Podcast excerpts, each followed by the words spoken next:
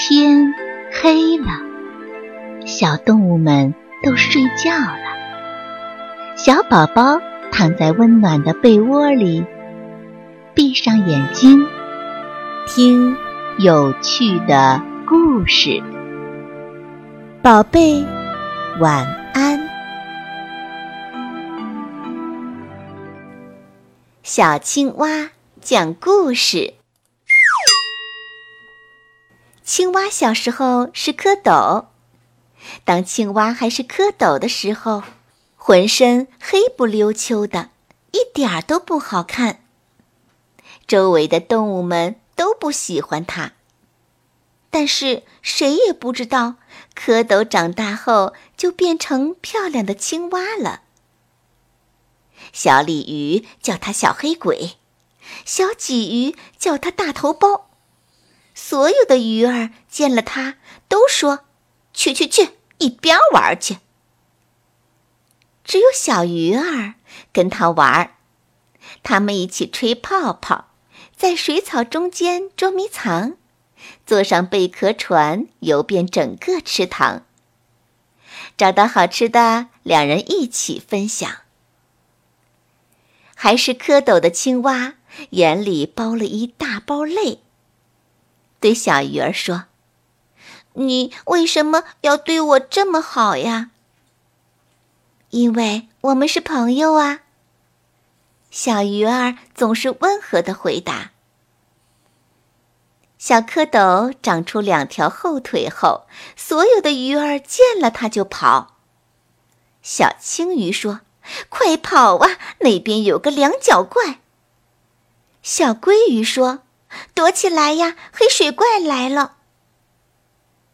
只有小鱼儿不跑，它看着蝌蚪的怪模样，觉得好玩极了。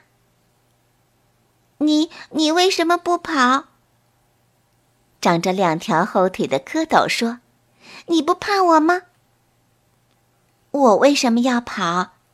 小鱼儿说：“朋友有什么可怕的？”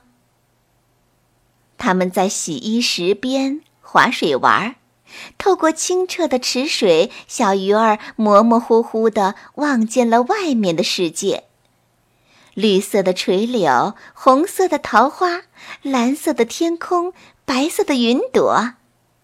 小鱼儿腾地跃出水面，第一次看到了水牛、肥猪和成群的鸭子。外面的世界太美了。小鱼儿兴奋地说：“从此跃出水面就成了小鱼儿经常练习的一个动作。”还是蝌蚪的小青蛙，默默地把这一切看在眼里。当蝌蚪完全变成青蛙时，小鱼儿真是羡慕极了。你有四条腿，想到哪儿就到哪儿。你一定可以认识整个世界。走，我带你出去玩。青蛙把小鱼儿驮在背上，向岸上跳去。我一定要陪着它走遍整个世界。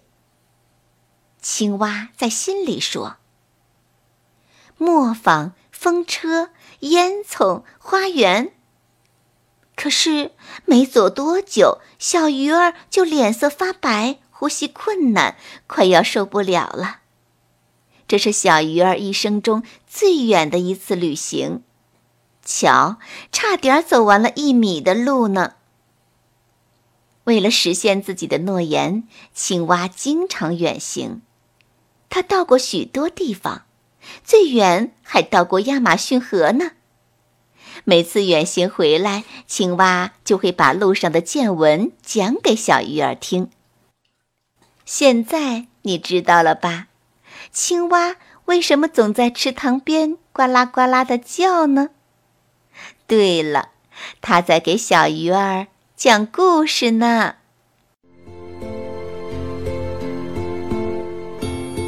小朋友们。